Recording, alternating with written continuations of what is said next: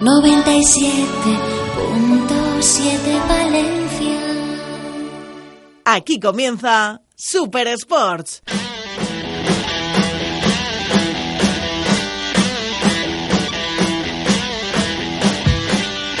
Todo el polideportivo valenciano en la 97.7 Radio Levante con César Molins. Buenas tardes, bienvenidos, bien hallados. Sábado 5 de octubre de 2019, quinta entrega de Superdeportes, de Super Sports, en esta temporada 2019-2020. Y bueno, ya lo han comprobado, ¿eh? El fútbol nos ha vuelto a robar, nos ha vuelto a usurpar el horario habitual por segundo fin de semana consecutivo. Así que llegamos dos horas tarde, no tenemos tiempo que perder. Por tanto, llamada rápida, vamos con nuestro entrenador nacional de balonmano, ex de Cañamelar, Javi Sanz. ¿Qué tal? Buenas tardes. Buenas tardes, César. Bueno, rápidamente, Javi, porque tenemos esperando ya, me indican en control a los protagonistas del derby rugbiero del fin de semana. ¿eh? Vamos con la Liga Sobal, quinta jornada este fin de semana. El eh, Fertiberia Puerto de Sagunto juega esta tarde, ¿no? A las seis.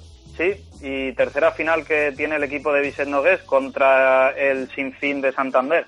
Hay que ganar, ¿no? Es un, un rival de nuestra liga, digo. Sí, como comentábamos, la Sobal tiene varios niveles y, y estos son unos de los partidos de los que el Fertiberia tiene que conseguir puntuar sí o sí, aunque el equipo santanderino lleva un punto de margen contra el Fertiberia, Sí. pero es en su cancha, ante su afición y, y seguro que pondrán las cosas muy difíciles a los de Nogués. El Fertiberia Puerto de Sagunto, Javi, que el pasado fin de semana sumó su segundo punto de la temporada. Sí, sumó su segundo punto, un empate muy valioso entre el recién ascendido Nava, que sigue invicto en Asobal, Mm. y la lástima fue que desperdició una ventaja de ocho goles. Pero bueno, parece que el equipo de Nogués está empezando a arrancar, que no está acusando la baja de Bruisola, que parece que seguirá siendo baja para este sábado, y vamos a ver si pueden conseguir en línea ascendente y respirar un poco más tranquilo. Pues más le vale porque el próximo fin de semana visita el Omni el tercero, además León, ¿eh? Un hueso. Sí, es un hueso duro de roer, pero bueno, yo creo que Fertiberia en su casa es, es otro cantar y, y ya recuerdo la última temporada en Asobal como la de Mar de León sufrió para, para vencer allí. Bueno, pues esta tarde a las 6, quinta jornada, Liga Sobal, eh, el Fertiberia juega a domicilio contra Cantabria y en la división de plata, ¿las chicas qué? Pues tenemos doble encuentro valenciano, el Morvedre en su día grande la presentación de sus equipos, que será en apenas dos horitas, Sí. se enfrentará a las siete y media contra un equipo muy correoso como es el Puig de Envall de Ibiza, en el que tenemos la nota destacada de que se enfrentará Raquel Bejarano, ex central de Balomano Morvedre. Sí, Y ex de Cañamelar también, ¿eh? Y es de Cañamelar también, correcto. Y Y, el- por otra parte, el conjunto valenciano de Mislata visitará tierras madrileñas para enfrentarse al Gesbón Balomano Leganés, que tiene la curiosidad que está ocupando nuestra plaza de, de Cañamelar de Plata. El Mislata a las 6, ¿no? Sí, Mislata a las seis y Morvedre a las siete y media. Un Morvedre que recordemos que tiene un balance de tres victorias y cero derrotas. Y Mislata que se ha afianzado en su casa ganando los dos partidos, pero fuera de casa ha perdido el que tiene. Javi Sanz, eres la Wikipedia del balonmano, ¿eh? para, para lo que haga falta, balonmano, baloncesto, lo que sea. Te escuchamos mañana en el básquet también con Romero. Un fuerte abrazo. Un fuerte abrazo. Hasta luego. Señoras, señores, juntos hasta las 5. Arrancamos en este Super Sports.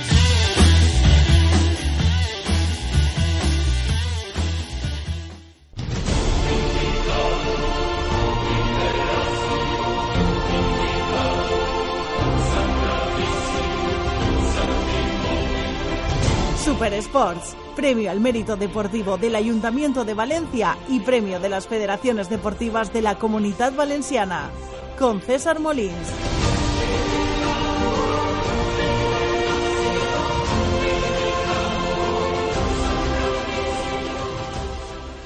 97.7 Radio Levante. radio, la radio,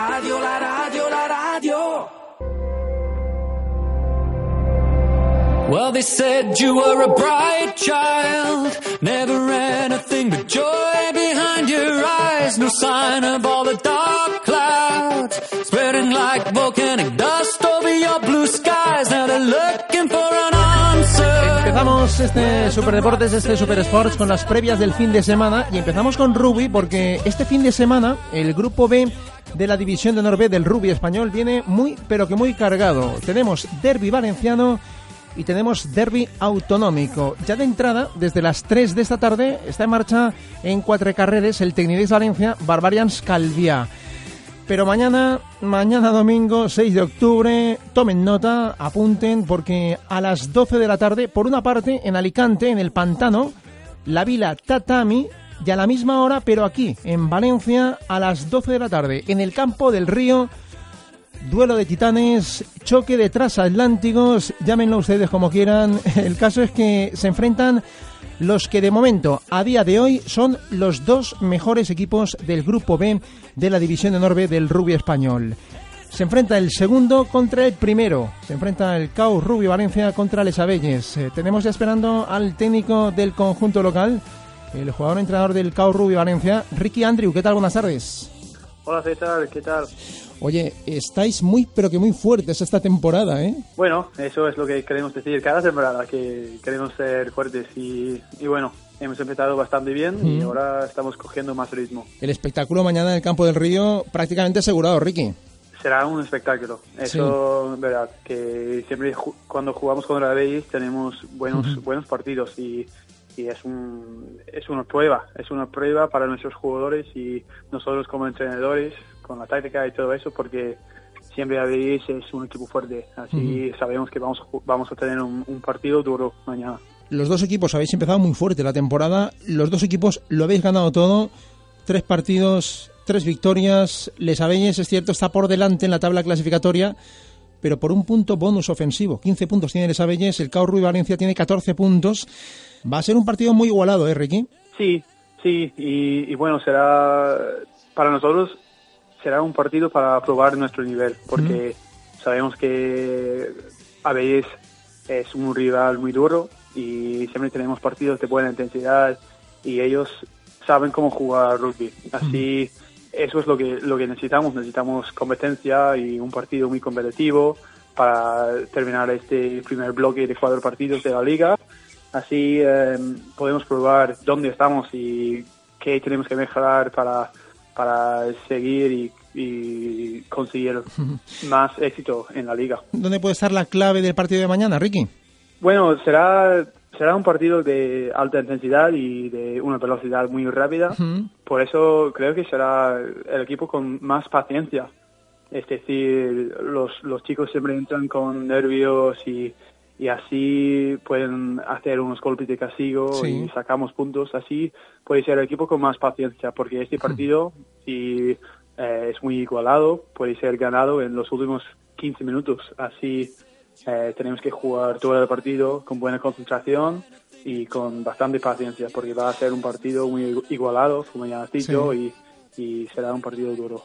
Oye, Ricky, es tu tercera temporada al frente del CAU Rugby Valencia. Estás haciendo crecer a los chavales de una forma espectacular, ¿eh? Pues tenemos un grupo, un buen grupo de, de jugadores que ellos quieren crecer, crecer y nosotros proponemos eh, her- herramientas cada temporada para mejorar y, y ellos- ellos siempre quieren hacer el trabajo. Así nosotros apostamos por esfuerzo y eh, una cultura de trabajar duro y eso es lo que están haciendo los chicos. Así están mejorando cada temporada y, y veremos si podemos seguir en este, en, en este patrón. Os habéis reforzado ¿eh? esta, esta campaña para afrontar el campeonato. Sí, bueno, tenemos tenemos eh, unos jugadores extranjeros también esta temporada que están para ayudar con la cantera y eh, mejorar, sobre todo mejorar el nivel y la intensidad de los Sí. entrenamientos. Así, haciendo eso, estamos pensando que en el futuro nuestros jugadores valencianos van a mejorar, van a llegar a esa intensidad porque si están eh, con jugadores mejores, tienes que mejorar. Así es, es la tarea nuestra. Oye, Ricky, las dos últimas temporadas has metido al equipo en los playoffs por el título de liga, ¿eh? De entrada, ¿el objetivo inicial de esta campaña sigue siendo el mismo o, o ya pensáis en dar un, subir un escaloncillo más? Pues hay un es, es bastante pronto, es temprano en la liga, que hay un tenemos que probar dónde estamos, así tenemos este partido este fin de contra la Bellis, pero bueno, cada temporada queremos llegar al máximo, es, es decir, si podemos llegar a los playoffs y, y probar nuestro nivel y ver dónde tenemos que mejorar más, eso perfecto. Si podemos ir un pasito más aún, genial. Pero bueno, las dos últimas temporadas hemos llegado a playoffs y solo Sí, sí. hemos jugado en la primera ronda. Así, si podemos llegar un poco más. To- sería toca ya la final. Al final sería perfecto, pero eso aún tenemos que tener paciencia. Bueno, pues Ricky Andrew, jugador entrenador del Cau Rubí Valencia, muchísimas gracias por estar como siempre en la 97.7 Radio Levante y que mañana gane el mejor, ¿eh? Muchas gracias, César. Un fortísimo abrazo, hasta luego Ricky. Hasta luego. Adiós.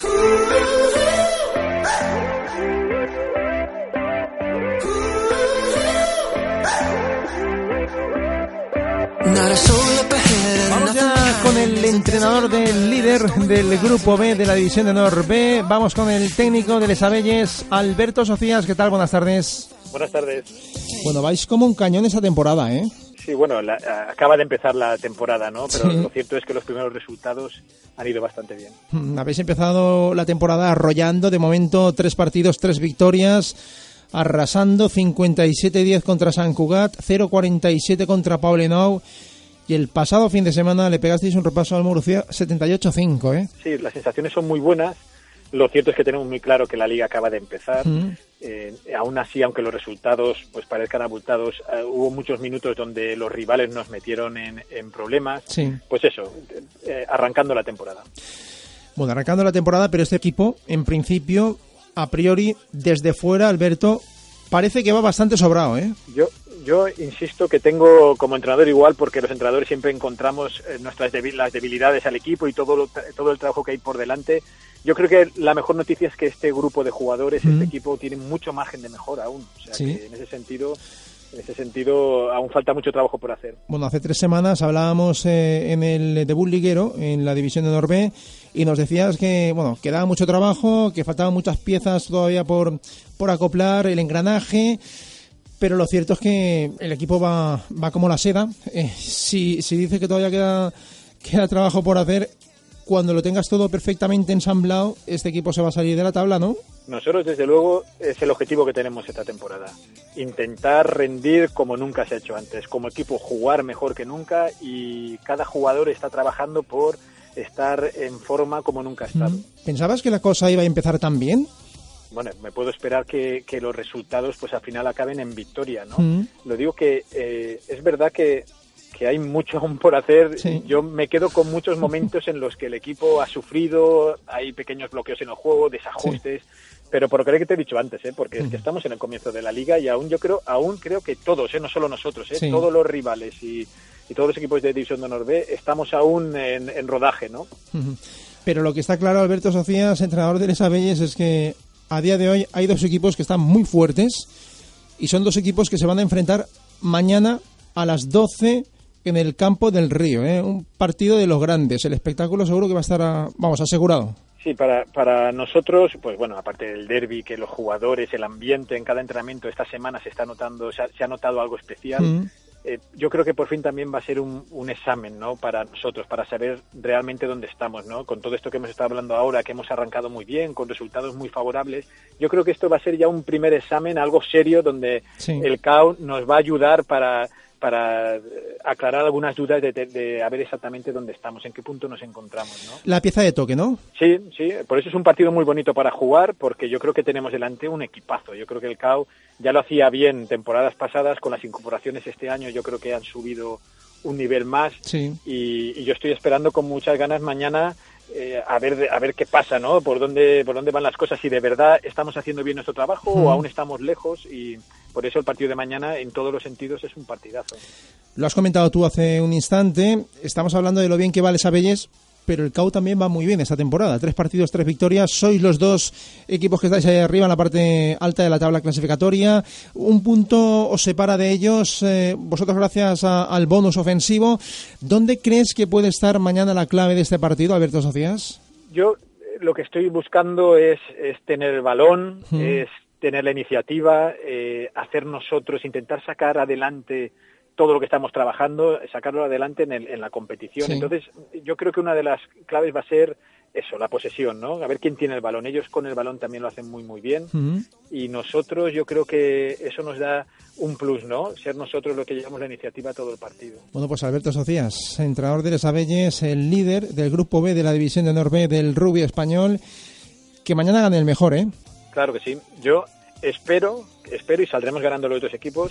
Si lo que se si lo que se ve mañana es un partido distinto a lo que se ha visto otros años, donde hay dos equipos que están jugando a otra intensidad, a otra velocidad y apuntando muy alto, eso querrá decir que las cosas van bien y estamos trabajando bien y sería buena noticia para todos.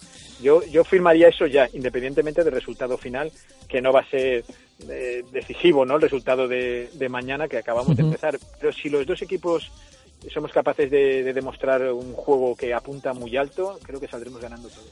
La temporada al menos promete ser apasionante, ¿eh? ya, ya veremos qué pasa después. Un fortísimo abrazo, Alberto. Un abrazo. Not a soul up ahead and nothing behind. There's a desert in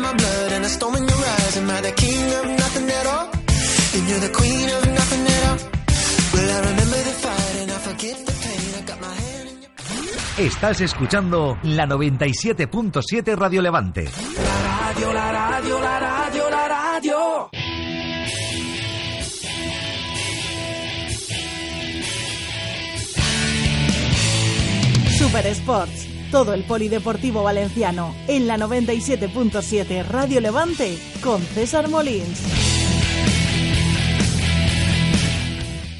Baby, when it comes to love, it should be mutual.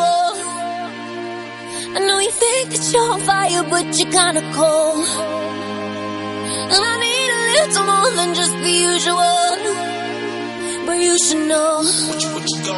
When you think you've done enough. Vamos ya you con el baloncesto. Juanma Romero, ¿qué tal? Buenas tardes. Hola César, ¿qué tal? Buenas. Bueno, hoy es el Open Day de las chicas, ¿eh? Sí, hoy el Open Day Taronja, porque el Open Day fue la semana pasada con la primera jornada que además nos dejó esa derrota ¿no? de Valencia Basket contra Girona, dominó tres cuartos o estuvo en el partido tres cuartos, pero en el último el acierto anotador de las catalanas decantó el, el partido y hoy se juega el primer partido en, en casa, en la, en la Fonteta, así que hoy sí que es la primera jornada como local donde precisamente se debe hacer fuerte el equipo de, de Rubén Burgos. Ya has estado con una de las pocas valencianas del equipo. Sí, además una jugadora que va a cumplir su tercer año ya en el eh, club, Irene Garí, además eh, una de las capitanas y como tú dices, autóctona, valenciana, y que va a tratar de un poco enarbolar la bandera de esas jugadoras que van a impulsar al equipo, pues esperemos que sea una, una gran temporada. Bueno, pues escuchamos ese documento histórico, ¿no, Romero? Venga, vamos a escuchar esa interesante entrevista con, con Irene Garí. Bueno, Irene, muy buenas. Hola, ¿qué tal? Bueno, con ganas, ¿no? Me imagino ya de, de debutar en casa. El otro día se abrió la liga en, en Zaragoza con ese Open Day y ahora con ganas en este Open Day Taroncha de, de jugar en la Fonteta. Sí, la verdad es que desde finales de abril, ¿no? A principios de mayo que no jugamos en la Fonteta y han sido un verano largo sin competición y con muchas ganas de volver a jugar delante de nuestra afición, que al final es lo que el año pasado nos dio tanto impulso y, y nos dio tantas victorias en casa. Porque el factor Fonteta es real, ¿no? Cuesta mucho ganar fuera, los partidos de visitantes siempre cuestan mucho más. Es importante hacerse sólidos en casa. Sí, yo creo que es una de las claves de la temporada, ¿no? Eh, no, no escapar de partidos en casa porque, bueno, eso nos haría muy vulnerables de cara, de cara al futuro, ¿no? Y lo tenemos claro y, sabemos que con, con ayuda de la afición, ¿no? Somos una, una bueno, un club que, que tiene la afición más grande de, de Liga Femenina, eh, incluso más que el Perfumería de Salamanca, y eso nos hace fuertes y somos conscientes, ¿no? ¿Cómo están las sensaciones del equipo? ¿Cómo estáis después de ese debut donde se jugaron muy bien unos minutos, pero al final el acierto de Girona decantó un poco la balanza para, para ellas? ¿Cómo ha ido la semana y cómo está el equipo? Bueno, eh, nos somos conscientes de que tenemos un potencial enorme, ¿no? Este equipo y, y- y se demostró. eh. Nos queda mucho camino por recorrer. Yo te diría que a lo mejor en el partido estuvimos un 20% de nuestras capacidades, ¿no? Con eso te lo digo todo. Tenemos jugadoras nuevas importantes que todavía se tienen que adaptar. Es, es pronto todavía. Girona venía de más ritmo de competición, quizá, ¿no? Había jugado de la Supercopa, de contra grandes equipos. Nosotros no teníamos, no tuvimos quizás un equipo en pretemporada que nos pusieran las cosas tan difíciles como Girona para saber cómo responder, ¿no? Pero te- estamos muy tranquilas, cre- eh, creemos en el trabajo del equipo, en el trabajo de Rubén y, y sabemos que poco a poco vamos a ir creciendo. El calendario no se elige, ya se ha jugado esa jornada. ¿Hubierais preferido, sinceramente, haber jugado con un equipo a lo mejor de menor potencial que, que el Girona? No, la, la verdad es que el año pasado también fue así, ¿no? Tuvimos los tres primeros partidos más fuertes que tuvimos derrotas y luego eh, yo creo que de las derrotas incluso se aprende más que de las victorias, ¿no? Nos hemos dado cuenta de nuestras carencias, como, como ha dicho Rubén, y de lo que tenemos que realmente que trabajar, ¿no? Entonces para nosotros fue un, un buen test para ahora ir para arriba y seguir creciendo. Desde fuera dirán, después de haber jugado con Girona, todo va a ser más fácil, pero llega un rival correoso como es Lugo, ¿no? En sí, no. Sí, yo creo que en el Open Day todo el mundo lo comentaba, ¿no? Que los equipos han reforzado muy bien esta temporada y que no va a haber rival fácil y, y sobre todo fuera de casa, ¿no? Cuesta muchísimo ganar. El año pasado ya lo vimos cuando fuimos a Benvibre, cuando fuimos a Zamora, eh, Cáceres, eh, todos los partidos fueron intensísimos fuera de casa y, y por eso somos conscientes de que no por ser Lugo y que no sea Girona o Salamanca va a ser más fácil, todo, todo el contrario. Todo el mundo quiere venir a la Fonteta, sabe el ambiente que hay y salir el- con la máxima energía para hacernos frente. Ahora el objetivo es el partido eh, contra Ensino, pero lógicamente muchas miras de este año están puestas en, en Europa. Va a suponer eh, más desgaste, menos entrenamientos, porque va a haber desplazamientos y más partidos de por medio. ¿Cómo crees que puede afectar al equipo todo esto? Bueno, yo por eso creo que el, el- el club ha hecho muy buen trabajo ¿no? en haciendo una plantilla más larga que todas las jugadoras podemos, podemos aportar y, y, bueno, ese- ahí está el trabajo ¿no? del, del cuerpo técnico y nosotras como jugadoras de ser responsables, profesionales y, y cuidarnos, eh, respetar el tiempo de descanso, alimentación y, y entrenamiento. Y a nivel personal, lo comentabas tú, el club se ha reforzado, llegan jugadoras, sois más, la competencia aumenta.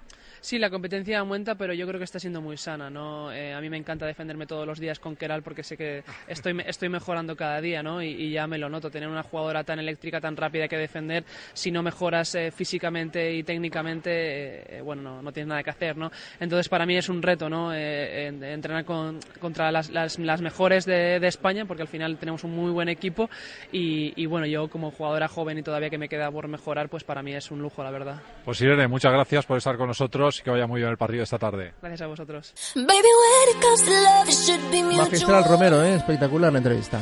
Bueno, eh, cuando uno entra en un programa de este calibre, eh, hay que intentar dar el, dar el máximo. La protagonista daba, por supuesto, Sí, sí, de, sí. de sí y nosotros hemos intentado cumplir. Yo intentando llegar al 10 que, que impones tú, que exiges. Más que te agrada la risa, No, Romero, no, ¿eh? Más que te agrada la risa. Es deberes, es deberes. Lo que es es. ¿A qué, hora, ¿A qué hora juegan las chicas esta tarde? ¿Has Esta dicho? tarde, siete y cuarto, ese partido, eh, se- esperemos que sean muchos los que se acerquen a la Fonteta, que además Sí. con ese visado talonja que ya comenzó ayer con el partido de Euroliga de, de los chicos y con regalo además, eh, en este caso de Una bueno, vajilla, en seres, no exacto, eh, para recordar a Valencia Basket cuando uno desayune, come o, o tome una merienda.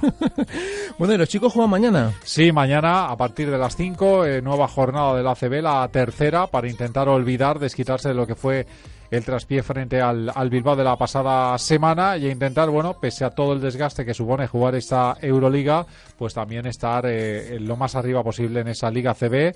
El duelo frente al Betis, un equipo recién ascendido eh, que ha vuelto a la Liga CB tras un año de impasse en Leporo y que entre otros presenta al jugador más veterano de la competición, un extraroncha como es eh, Albert Oliver. Una Biblia, Romero, ¿eh? Eres una Biblia de baloncesto. ¡Qué barbaridad! Y además no vas a salir en todo el fin de semana de esta casa, porque dentro de un rato tienes fútbol, ¿no? Sí, tenemos fútbol a las cinco y media con el eh, partido entre el Valencia y el Alavés en, en Mestalla y mañana, por supuesto, desde las cinco menos cuarto, eh, partido entre Valencia Basket y, y Betis. Decir Romero es decir 97.7 Radio Levante. Juanma, muchas gracias, un abrazo. Un placer, hasta luego. Hasta luego.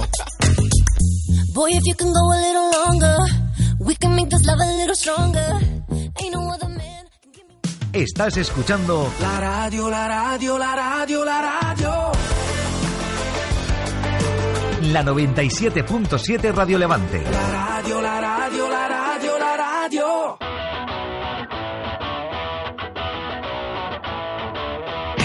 Super Sports, todo menos fútbol, con César Molins.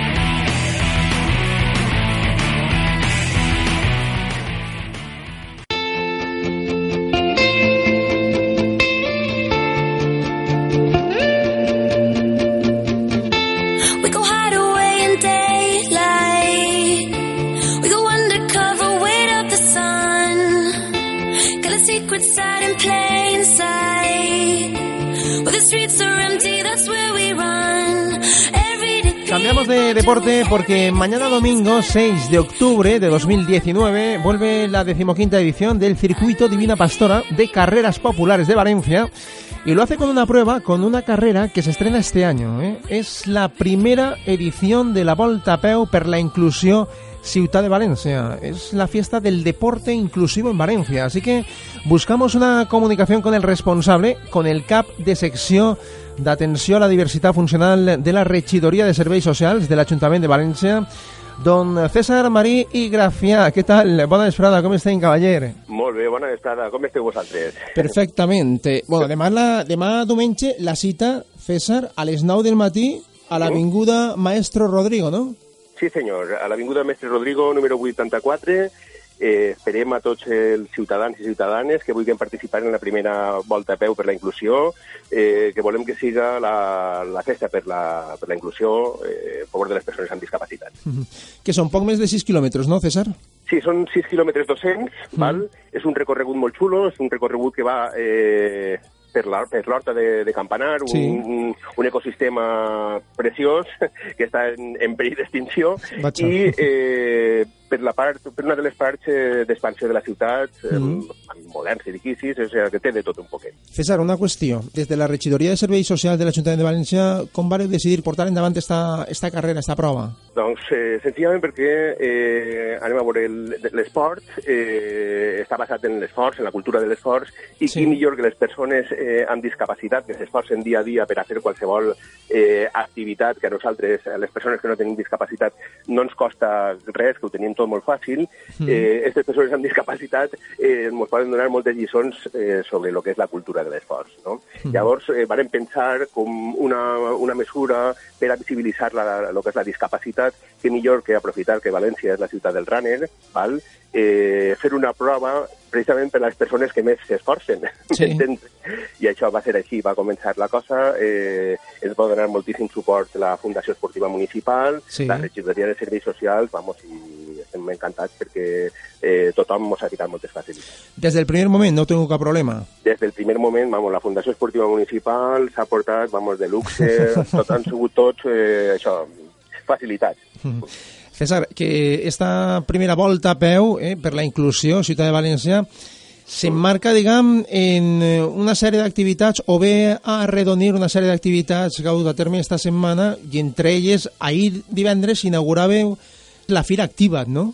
Sí, la Fira Activa't eh, sí, és un, un projecte que vam voler eh, unir eh, a, la, a la primera volta a peu i a la Convenció Estatal del, del CERMI, que és la, el Comitè Espanyol de- d'Entitats, Sí. eh, de representants d'en- d'entitats de, de persones amb discapacitat.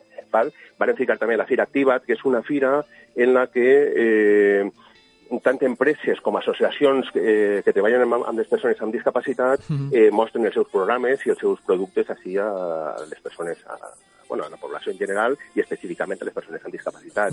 eh, tenim recursos laborals, tenim recursos turístics, més o menys, vamos, que qualsevol persona amb discapacitat, quan ve a la fira, troba eh, resposta a les seues necessitats. Mhm. Alhora tenim eh, diverses xerrades que estan molt interessants de sexualitat funcional, eh, ara mateix n'hi haurà eh, un, una activitat amb gossos, o sigui, una, un, vamos, n'hi ha de tot, està molt variat, molt bé. I tornant, i tornant un poquet més a, al tema de la primera volta a peu per la inclusió, César Marí i Gràcia, cap de la secció d'atenció a diversitat funcional de l'Ajuntament de València, de la regidoria de serveis socials. Fins a esta vesprada encara és possible apropar-se per tal de replegar el que és el dorsal, no? Sí, senyor. Eh, eh, esta vesprada, fins a les 8 i mitja, eh, aquell que encara no ho hagi, eh, no ho hagi fet, eh, pot anar a eh, el nou centro, a lo que serà Mhm. la botiga d'Interesport, val? Sí. aquí en Avinguda de Pius 12, eh, esta vesprada fins a les 8 i mitja, o sigui que encara, queda, encara tenen temps, ¿vale? I després, vamos, en la, en la zona d'eixida demà, eh, de 7 i mitja del matí fins eh, a les 8.55, que encara poden eh, agafar el, dorsals. César Marí Gràcia, cap de sessió d'atenció a la diversitat funcional de la regidoria de serveis socials de l'Ajuntament de València. Enhorabona per aquesta iniciativa, eh? gràcies a vosaltres i la veritat, mm, gràcies al suport que ens heu prestat eh, Levante, eh, vamos, l'altre dia ja va- vam tindre el programa A la tele. Sí, sí. Vamos, moltíssimes gràcies per donar-li difusió a la prova, perquè esperem que siga això, eh, que siga la, eh, la festa de la inclusió de la ciutat. Mm. Recordem, eh, demà diumenge a les 9 del matí, la primera edició de la Volta a Peu per la inclusió Ciutat de València, la eixida i la meta... La eixida i la meta seran en eh, l'avi- eh, l'Avinguda de Mestre Rodrigo, Sí. número 84. Pues ahí queda això. César Marí, moltíssimes Eh? gràcies, una forta abraçada, eh? Eh, Moltes gràcies a vosaltres i espere, vamos, i convide que eh, tota la ciutadania vinga a donar suport, ¿vale? perquè això, eh, crec que és un col·lectiu que, amb, el que, amb el que estem en deute. I que siga tot un èxit, César. Moltíssimes gràcies. Fins ara, eh? que tens un nom de categoria, eh? Igualment. Adeu, adeu. adeu. Val, doncs, adeu, gràcies.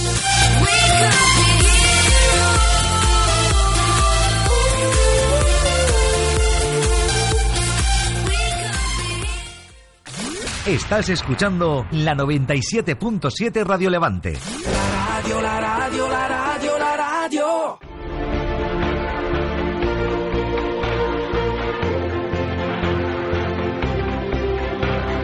Super Sports, premio al mérito deportivo del Ayuntamiento de Valencia y premio de las Federaciones Deportivas de la Comunidad Valenciana. Con César Molins.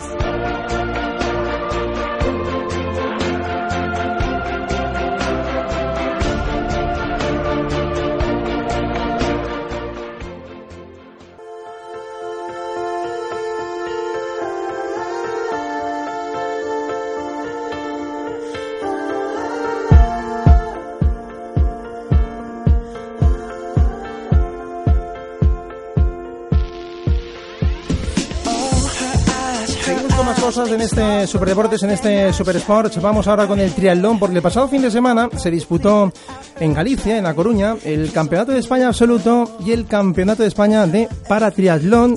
Y allí la comunidad valenciana pues ha vuelto a destacar sobremanera porque en el absoluto masculino, en la distancia olímpica, se impuso el valenciano Javier Lluc, en el absoluto femenino, la ilicitana Tamara Gómez, y en paratriatlón, en la categoría de discapacidad visual, ha vuelto a brillar con matrícula de honor otro valenciano que sinceramente está haciendo una temporada más que espectacular, ¿eh? Campeón del mundo de paratriatlón, campeón de la Copa del Mundo de Bañoles, subcampeón de Europa y ahora se acaba de proclamar campeón de España. Y todo esto en menos de un mes, ¿eh? En concreto en 29 días, para ser más exactos. Tiene 31 años, es de la localidad valenciana de Serra y pertenece a Proyecto FER. Héctor Catalá, ¿qué tal? Buenas tardes. Muy buenas tardes, ¿cómo estamos, César? Molt bé, de categoria de Serra, eh? D'ací, de la, de Serra, de la de Serra. carrereta, de tota la vida. Més de Serra que el Castell, per supost. Quin mes de setembre acabes de tancar, eh? Vaja que sí, ho estàs dient i ho pensava i, i moltes voltes no som conscients de lo que fem hasta que no passa un poc de temps i jo crec que ara comencem a assimilar pues, eh, com ha sigut des del dia 1 de setembre en aquell, en aquell meravellós mundial Uh -huh. i tot el que ha vingut després i el que queda per vindre. Bueno, jo dic Héctor Català, però dir Héctor Català és parlar també de, de Gustavo Rodríguez, que és el teu guia, eh? Sou una parella... Som una parella, de fet. Inseparable. Una, una parella que dormim estan en el mateix llit, si fa falta. Sí, sí. Una cosa no pot entendre sense l'altra i jo tinc la gran sort de comptar en Gustavo, Mhm. que ben conegut és el seu nivell esportiu, i, però eh, encara més alt és el, nivell, el seu nivell humà i el seu nivell com a persona, i ahí estem, disfrutant molt de- d'este camí, els dos junts. Gustavo, que té 39 anys, és gallec i ha sigut ciclista professional, eh? Sí, així és. Fa unes setmanes vos tinguérem a la tele, al Superrunning, i ell ens contava que mai en la vida s'haguera imaginat que a aquestes altures anava a estar, per exemple, en uns jocs, en este cas paralímpic, no? És de Tòquio 2020. Sí, jo quan li vaig proposar el projecte fa ara escàs un any i, i era el que més li motivava i no, no pensava en, eh, pues en resultats, sinó, jolín, pensava simplement en estar, en el fet d'estar en uns jocs Mm. era com un premi eh, descomunal a la seva trajectòria. A mi això me va plenar moltíssim perquè que ell veig això com una oportunitat esportiva per a un, per a un triatleta del nivell de Gustavo, Mm. parla molt i, i molt bé d'ell i de l'esport paralímpic. Bueno, anem a recordar als oients, pas per pas, el que ha passat este mes de setembre. El 1 de setembre, campions del món a Lausanne, a Suïssa, Héctor. El 8 de setembre, campions de la Copa del Món a Banyoles, a Catalunya. El 14 de setembre, subcampions d'Europa, així a València, i ja el passat cap de setmana, el 29 de setembre, campions d'Espanya en a Corunya, que és la terra de, de, de Gustavo, eh? És. Pues, pues sí, no sé que comencem, però la veritat és que, és que se me fiquen... Són moltes emocions pels- juntes, eh? Sí, sí, sí, sí. sí. Jo, de- sense cap tipus de dubte, destaque, destaque el, el campionat del món per el que Mm. representa i perquè això també ens va donar el pas directe per a, per a Tòquio, però és que tampoc podem oblidar-se de competir a casa, un campionat d'Europa, va estar allí una barbaritat de gent animant-nos, me van empuixar perquè no vas tenir el millor dia, me van empuixar fins a un segon lloc que, que ara vist així un poc de perspectiva pues està, està molt bé, però en aquell moment va ser un poc dolorós i tampoc puc oblidar-me ni, ni dec d'oblidar-me del gran eh, del recibiment que em va fer al meu poble Serra el mateix dia del Campionat d'Europa. eh? Això és algo que no... Això val més que, que qualsevol títol i qualsevol medalla. Això és algo que no, eh? Això és algo que no, no oblidaré mai i, i tinc gravat a foc. És que eh, no hi ha que perdre mai la, la perspectiva de saber qui som, tindre els peus a terra i que a un poble com Serra, un poble menut, eh, tinga aquest reconeixement és que no, no tinc paraules per expressar tota la gratitud. Ja te dic, som més de Serra que el Castell i ho seré, i ho seré sempre. Que el castell és espectacular també, eh? Així és, així és. Serra és espectacular. Estàvem parlant de Serra i jo no volia deixar passar per alt el tema de que li van a posar el teu nom al poliesportiu, si no l'han posat ja, no? Estan ja de reformes al poliesportiu i, i la veritat és que no, no m'ho crec, que ho parlaven els companys en Gustavo i ja te dic, és que no és lo normal, és que pot pareixer que, que siga, no, és que quan tu t'ho mereixes, no, bueno, és que això és molt relatiu i, Mm. i no és lo normal, i jo valoro una barbaritat i crec que conforme passen els anys i quan me retire, que també dia, no, no, me poseu el nom del poliesportiu perquè me retire perquè vull aguantar molts anys, però quan, quan me retire i veig això eh, en la distància, uf, crec que ho valoraré, ho valoraré encara més del que ja ho faig. I la família i els pares, què?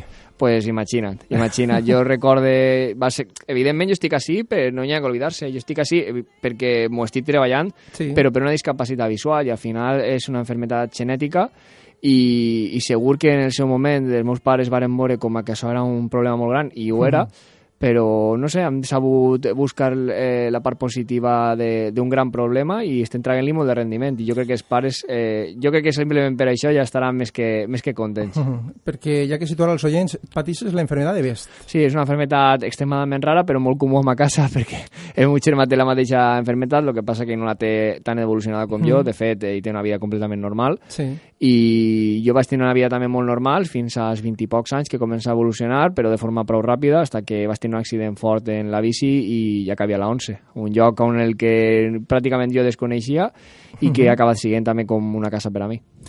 I ahí comença la teva aventura pràcticament o la teva història d'amor amb el Sí. paratriatló, no? Sí, jo ja feia triatló abans, eh, jo feia natació de, de menut, he sigut esportista però molt roïn, me- mediocre, a més, eh, mon pare pot donar bona, bona fe d'això perquè grans discussions varen tindre, sobretot quan nadava, perquè pues, bueno, la, lo- la cultura de l'esforç i el sacrifici que tinc ara no la tenia de menut i això també favore de que, Sí. de que no, és que jo no, jo no estic predispost, no, no. O sea, quan algú no està predispost, això es pot canviar a base de treball. I... Has dit, perdona que te talle, Sí, Héctor, sí, sí, dime. nadador mediocre.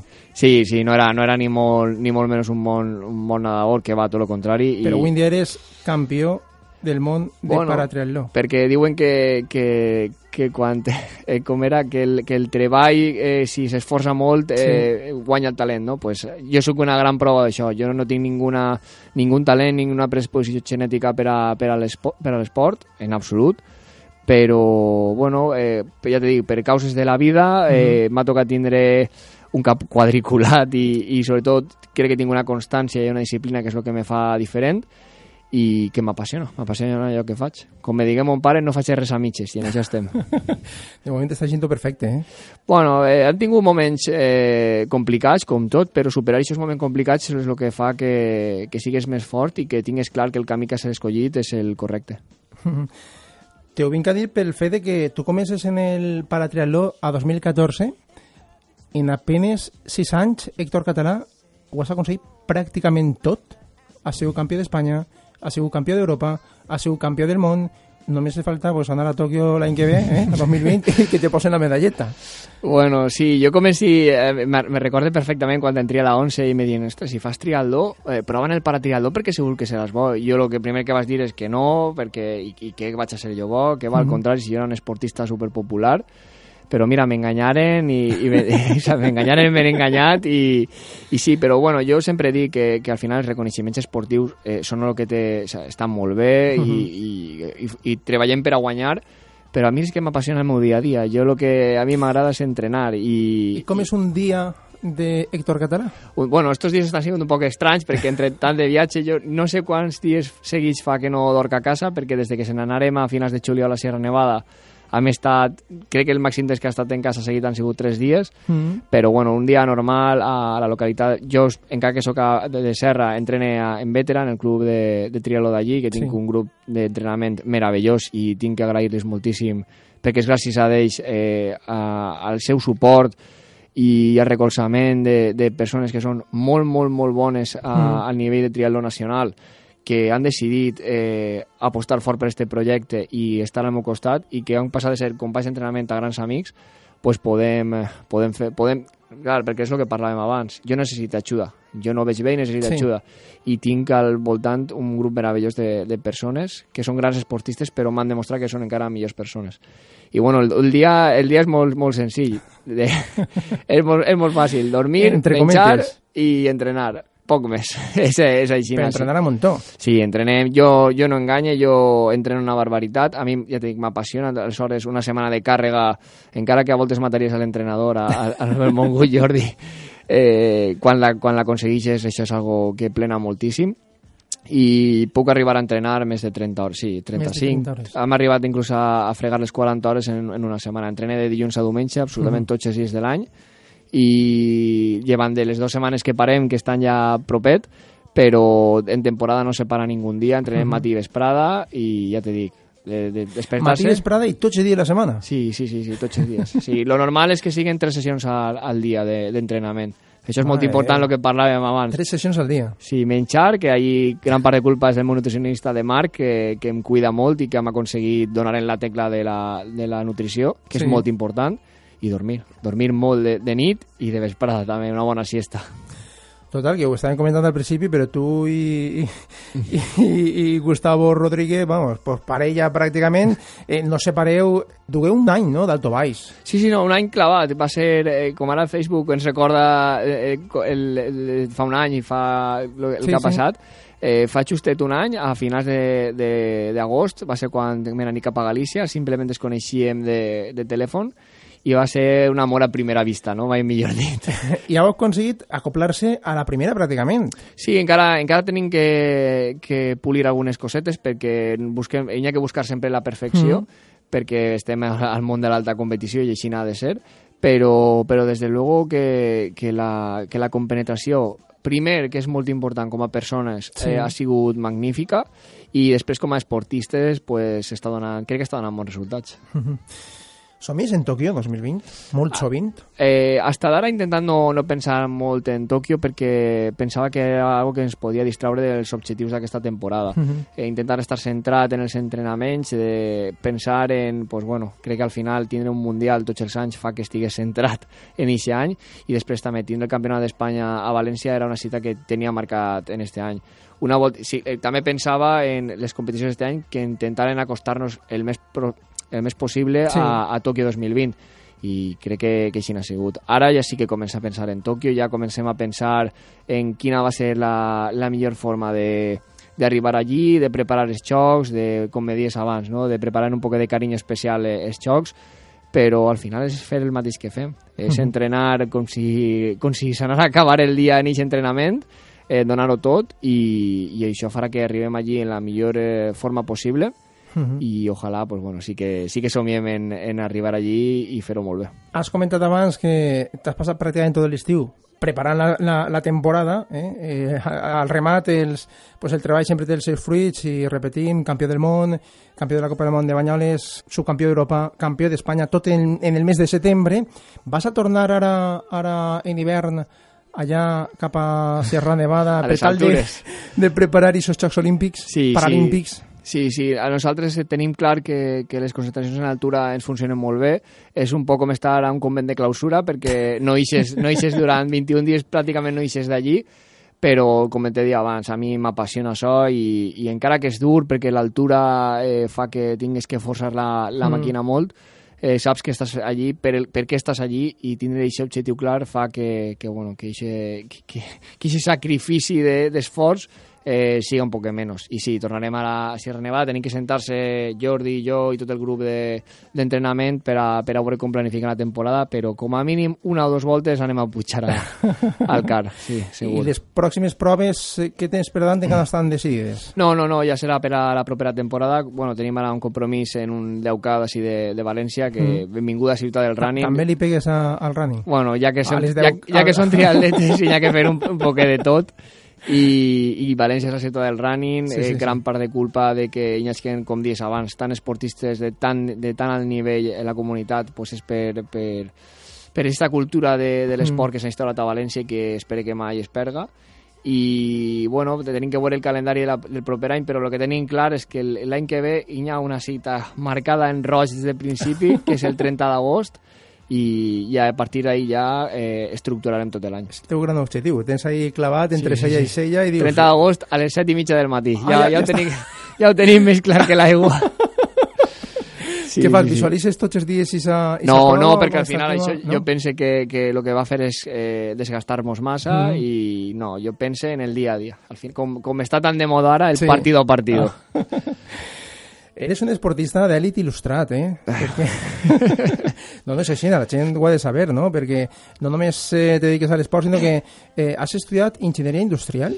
Sí, sí, jo vaig... Eh, bueno, jo, l'esport arriba, encara que aplega pront a mi, l'esport d'alt nivell aplega prou tard i, i jo sí que, sí que tenia clar des del primer moment que, que jo tenia que estudiar. Eh, pues a lo que te dic, no, de no fer res a mitges. Sí. També recorde perfectament en batxiller, en- a l'època de l'institut, que me va dir un, eh, una psicòloga de- d'allí de l'institut que, que no estudiara una enginyeria perquè no podria acabar-la eh, per la discapacitat visual. Te dic aixina? Sí, sí, m'ho van dir aixina i... Li has jo- cridat ara? O No, no, no, perquè jo també penso moltes voltes que... No, no li guardo rencor en absolut, a més penso moltes voltes que, que això ho va dir per, per, per punxar-me un poc Mm. i crec que, ho va, crec que ho va aconseguir. I sí, sí, me, de, guardo molts bons records de la universitat. També va ser una època prou dura Sí. perquè no va ser ni molt menys fàcil de, de traure, però ja dit que al final totes aquestes coses fa que siga la persona que, que sóc a, a dia d'avui. Veient-te, Héctor Català, mm, ens estàs donant una lliçó molt important perquè ens eh, poses eh, de manifest que no hi ha res impossible no? en esta vida. Bueno, al- algunes coses se n'hauran, no? Segurament, si me dius que veig algo de, de així a 5 metres, va ser impossible que ho veig. Però sempre he pensat, ja no sols per a, ja no sols de pensar el que, el, en el que fem i el que podem fer, sinó pensar, eh, en no centrar-se. Jo, per exemple, per a mi va ser, un, eh, va ser algo prou traumàtic quan, no vaig, quan me vaig enterar que no anava a poder conduir. O, per exemple, quan vaig per la nit i no reconec a, a la gent, no és algo agradable. Però si en lloc de pensar en allò que no podem fer, en allò que estem limitats, pensem en el que podem fer, Sí. sempre va ser molt més. És com sempre dic, no? Hi ha que pensar en les persones, en les, les coses que ens uneixen, no en les que separen, i això és aplicable Mhm. per, a, per a tot.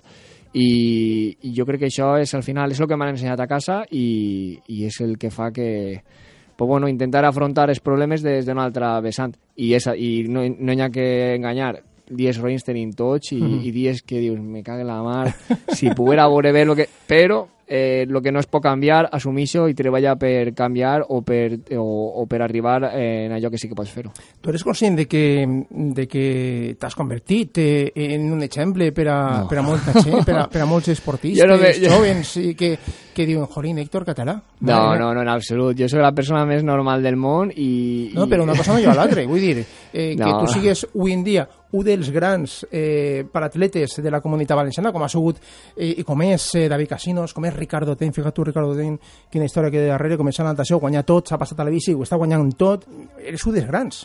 No, no, no. M'acabes de dir a, a, a dos persones que són, vamos, eh, lo, lo més gran que, que ha tingut i segurament tindrà l'esport paralímpic i l'esport pràcticament a, a, a València. Grans amics i grans referents. Jo tinc la sort de, de que vaig coincidir en ells quan, al, al poc de temps de- de- d'entrar en el món paralímpic i m'han ensenyat moltíssim i uf, jo si aconseguirà un, un 1% del que han aconseguit qualsevol dels dos eh, podria donar més, per satis, més que satisfet i sobretot per intentar ser eh, lo bones persones que són els dos que són, vamos, són un, un tros de pa eh, molt diferent un de l'altre perquè David és més tranquil i Ricardo és tot el contrari però, però si estàs dos minuts en ells te contagien una energia i una força Sí, sí. Eh, brutal Però a este ritme vas camí, vull dir, tens 31 anys, fíjate tu que Ricardo ten, en té 40 i pico, no? Sí, David també, 40 també és major. Da- sí. David també 40 i pico, i estan ahí al peu del canó eh, eh, Això lo que me, lo que me obrint fa camí. sí, sí, lo que a mi lo que me fa veure i lo que tinc molt clar és que me queden molts anys per davant Sí. i que si me cuide, perquè això és molt important, si me cuide i no cregam que està tot fet, al contrari, que queda molt per fer, com diu el gran lema del projecte FER, Sí, sí. eh, que me queden molts anys per disfrutar. I això és el que a mi me plena. A mi quan me diuen, i Tòquio? No, bueno, jo pense més allà de Tòquio. Jo pense en tots els anys que me queden en l'esport. Ojalà no s'acaben mai. Arribaran acabant-se perquè Sí. és llei de vida, però si arribarà als 40 i tants anys, per no dir l'edat de ningú dels dos, que tenen els dos eh, continuat vinculat a l'esport del nivell, seria, vamos, això sí que me plenaria, més que qualsevol triomf, qualsevol medalla, eh, arribar a estas 40 i pico eh, vinculat a, i siguin competitiu al, a l'esport, això sí que és un premi de deberes. Héctor Català, vas a ser el primer paratriatleta valencià que va estar a uns Jocs Paralímpics ahir va estar també donant suport Projecte Fer. Per a tu què ha suposat? Què suposa Projecte molt, Fer? Molt, molt, molt, molt. Una barbaritat. Jo tinc la, la gran sort, eh, sempre ho dic, de, de no haver estat en el Projecte Fer des del principi de, de la meva carrera esportiva. Aleshores sé el que és la, la diferència d'estar dins i fora del Projecte Fer. Ho Mm. valore, perquè molta gent, segurament que haver tingut la sort d'estar al Projecte Fer des del primer moment, pensa que és lo normal, però, però no ho és. Quan parles en qualsevol esportista de fora de la comunitat valenciana, te miren una enveja eh, sana, però una enveja dient, mare meva, el que teniu a València no ho sabeu. I sí, sí, jo sí que ho sé. I no sols per, per l'ajuda econòmica, que és molt gran, Mm. sinó per el recolzament. Ara mateix ja tenim un, un missatge d'Ivan, de, del director tècnic de, del projecte FER. Estan tots els dies... Colmenarejo. Sí, Ivan Colmenarejo, el gran Ivan. Igual que Carles, es preocupen moltíssims per, per nosaltres. Carles Baixauli. Sí, és, és, és, és un recolzament molt, molt, molt gran. Donar-nos visibilitat per a nosaltres, que és tan important, eh, que no es falte de res, que com estem, eh, tindre ixe, pues, bueno, eh, saber que tenen les portes de la Fundació completament obertes. Fa poc, gràcies a ell, eh, el, el divendres passat vam Mhm. estar eh, sopant en, en Javier Gómez Noya. I aquest tipus de coses, si no fos per el projecte FER, seria impossible que, que, que correren. Aleshores, hi ha que valorar-ho molt, eh, el que tenim, eh, i cuidar-ho. Cuidar-ho Mhm. moltíssim, que, que està fent molt per València i no sols per l'esport d'alt nivell, sinó per, per lo que dèiem abans, no? per aquesta cultura esportiva, que València sigui la ciutat del running, que no es perga mai, perquè estem aconseguint estar en el mapa. Ja ho estem de sobre a nivell nacional i ja comencem a tindre el cap a nivell internacional. Héctor Català, que m'ha encantat tornar a parlar amb tu. Van tindre així fa un parell de setmanes a la tele, a Superrunning, eh, així en la ràdio no havies estat encara, no? A Superesport, a Superdeportes, que ha sigut tot un plaer, eh? tindre't així, poder conèixer-te un poquet millor, així en el cara a cara, en el tu a tu. Hem descobert coses que no sabíem, eh? eh eres un exemple No, a no. seguir en esta vida. No, no, te ho dic en serio. eres un exemple i eres, eres una referència per a molta gent. No, no, eres no, el... no. Hi ha que tindre els peus a, peus a terra sempre i, i saber no, no, no tindre, recordar d'on vam, d'on vam començar. Jo recorde molt i m'agrada ajuntar-me molt en la gent en la que vaig començar a córrer perquè me fa tindre els peus a terra. Me fa Mhm. recordar que, que jo vaig començar com ells i que sí és el camí el que hi ha que seguir, no el creure's una superestrella perquè no ho som tampoc. Vas camí. Campió del món, campió d'Europa, campió d'Espanya... Només te falta la medalleta de Tòquio 2020. Anirem, anem a per ella, però com te deia abans, el premi gran va ser intentar estar molts anys així. Héctor, moltíssimes gràcies per haver estat així avui als estudis centrals de la 97.7 Ràdio Levante. Eh? A vosaltres. És un, és un plaer estar, es- me trobo com a casa, me trobo molt còmode i jo crec que es nota. Que tens les portes obertes d'esta casa per a quan vulguis tornar, eh? Un plaer, tornarem, segur que sí, segur que sí. Anem a estar seguint la pista, eh? A veure... Ho sé, ho sé, ho sé. Veig que estàs, ja he vist que estàs molt ben informat, no has tingut cap error i això també és, és digne d'elogi. Més que res perquè jo sóc fan de, de tots vosaltres. Ja eh? ho veig, jo no, des de Soc luego, no? superfan, jo, jo ho reconec. No, te- no, te pots, no, te pots, no te pots amagar, no? no així nada és. A més, eh, pràcticament eh, estem juntets, perquè jo tinc a tota la família Nàquera i tu estàs en Serra. Així Mira, que, pues, ai, som, ai. som veïns, som veïns. Héctor, moltíssimes gràcies. A vosaltres, Una forta sempre. abraçada, eh? Una que vaig abraçada. molt bé la preparació de Tòquio i jo confie en veure't eh, en el podi. Segur que sí. Jo tu no te veuré, però tu a mi me veuràs, segur que sí. No, ens veurem al tornar, quan vinguis d'allà. Claro, clar, clar, així no sí, així no sí que Estaré ens veurem. esperant per entrevistar-te així. Moltes gràcies, A Héctor. vosaltres, com sempre. Adéu, adéu, adéu. Adéu.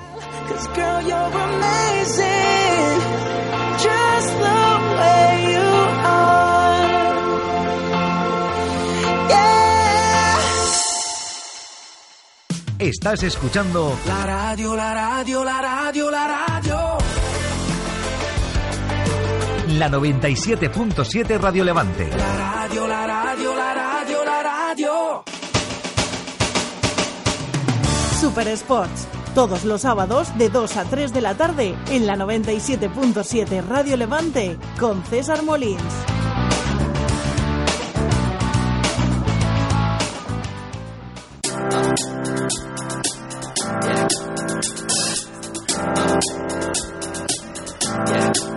I got this feeling Entramos ya en la recta final de este programa, sábado 5 de octubre de 2019. Es el eh, turno, es el tiempo de la pilota valenciana, así que vamos con nuestro experto, Aureli López. ¿Qué tal? Com estem, cavaller?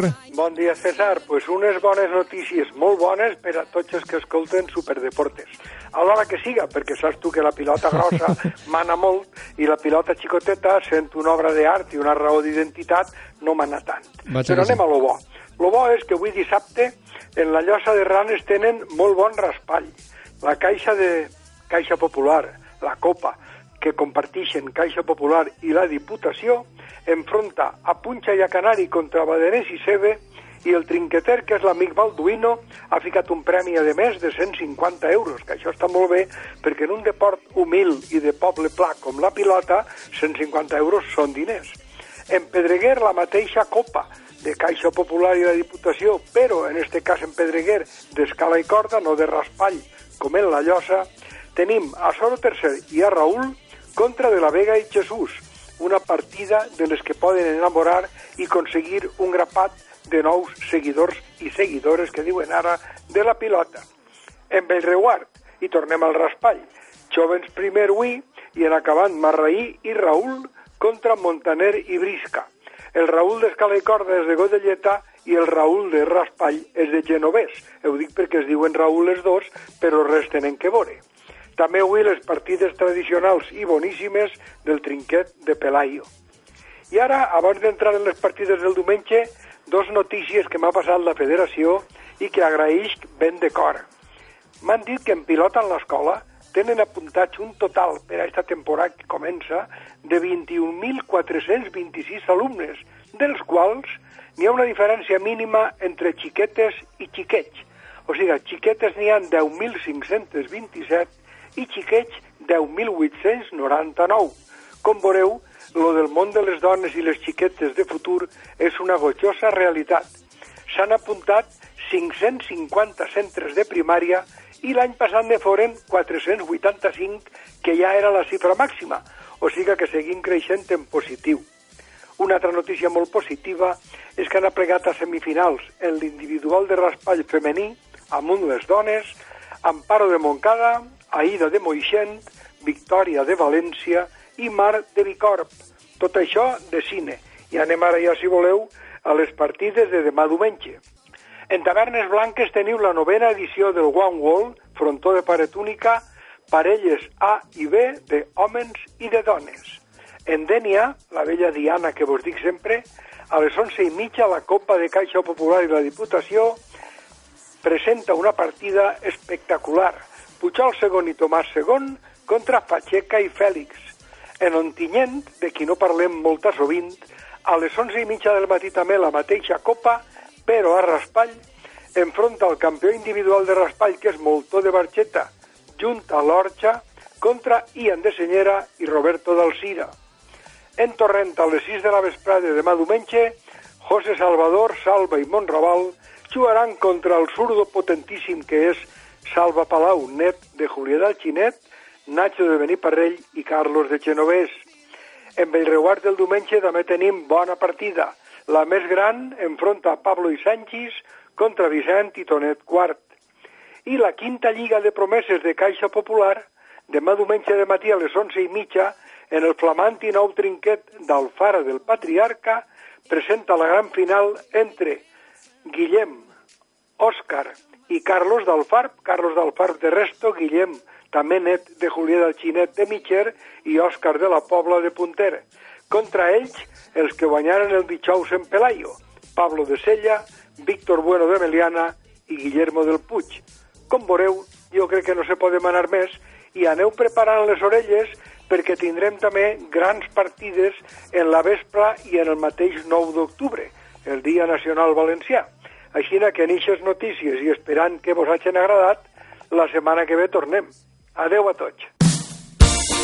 Señoras, señores, eh, terminamos por hoy, se nos acaba el tiempo, así que nos vamos. Por cierto, por cierto, la semana que viene en principio, eh, y digo en principio, volvemos a nuestro horario habitual, de 2 a 3 de la tarde. Y digo en principio porque llevamos un par de semanitas Madre de Dios con el fútbol, ¿eh? que nos ha obligado a retrasar el programa hasta dos horas. Pues eso, que en principio la semana que viene, una hora de Polideportivo Valenciano, de 2 a 3 de la tarde, todo menos fútbol.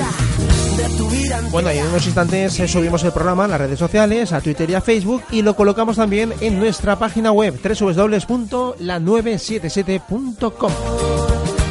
Vale, ahí se quedan, que terminen de pasar un grandísimo fin de semana. Buenas tardes, adiós.